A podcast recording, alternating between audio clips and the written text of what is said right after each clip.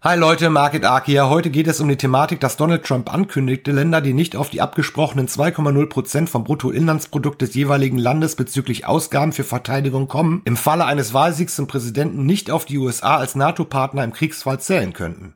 Ob dies nun durchsetzbar ist oder ob sich die USA gar ins eigene Fleisch schneiden würden oder was auch immer, das soll hier gar nicht zum Thema werden. Thema sind hier bloß die Reaktionen anderer Staatschefs, der Medien und der Öffentlichkeit. Die Leute, die als erstes bei jedem Scheiß Regeln sind nun mal Regeln rufen, sind nun empört. Wenn Trump auf diese Regel, die vor Jahren im Einvernehmen aufgestellt wurde, auch tatsächlich dementsprechend beharren und bei Nichteinhaltung Konsequenzen walten lassen würde. Eine Regel, die einfach nur fair und logisch ist und an die sich eben alle gleichermaßen halten sollen. Es ist ja nicht so, dass kleine Länder das gleiche zahlen sollen wie große Nationen. Es geht um 2,0 Prozent des jeweiligen Bruttoinlandsprodukts. Und Trump soll nun der Böse sein, wenn weite Teile der Länder schnorrend und dreist auf Verteidigung im Ernstfall hoffen und man ihnen jene verwehrt, weil sie einfach ihre Vorgaben plump nicht erfüllt haben und zu wenig in das gemeinsame Bündnis investierten, finanziell und im Sinne des Kollektivdenkens? Sollte man in solchen Fällen nicht mal lieber die eigene Regierung hinterfragen als Donald Trump? Auch wenn seine Aussage vielleicht etwas unüberlegt und spontan und bösartig daherkam? Aber nein, schuld sind immer die anderen. Speziell dann, wenn man das Gegenüber ohnehin nicht mag. Da ist es dann ohnehin wichtiger, wer etwas sagte, als das, was er sagte und ob es irgendwie berechtigt sein könnte.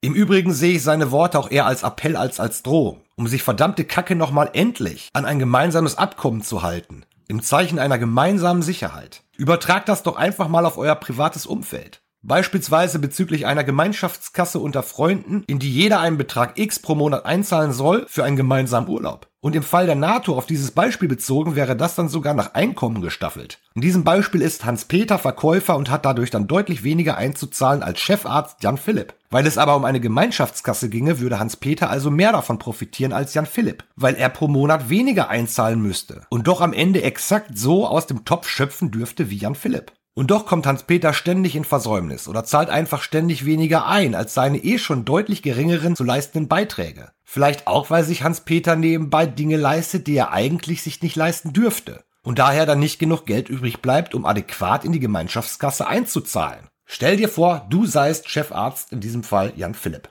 Und in diesem Beispiel gerade ging es bloß um eine Gemeinschaftskasse für einen Urlaub unter Freunden. Nicht um das Thema Sicherheit bezüglich der eigenen Bevölkerung unter Abkommenspartnern. Das ist dann schon wieder irgendwie etwas anderes. Das ist dann einfach eine noch ganz andere Kategorie. Trotzdem hoffe ich, dass das Beispiel irgendwie verständlich war, auch wenn es sich auf ein ganz kleines, ganz kleines Maßstäbchen bezog. Kannst du echt keinem erzählen. Ja, das ist meine Meinung dazu. Liebe Grüße, danke.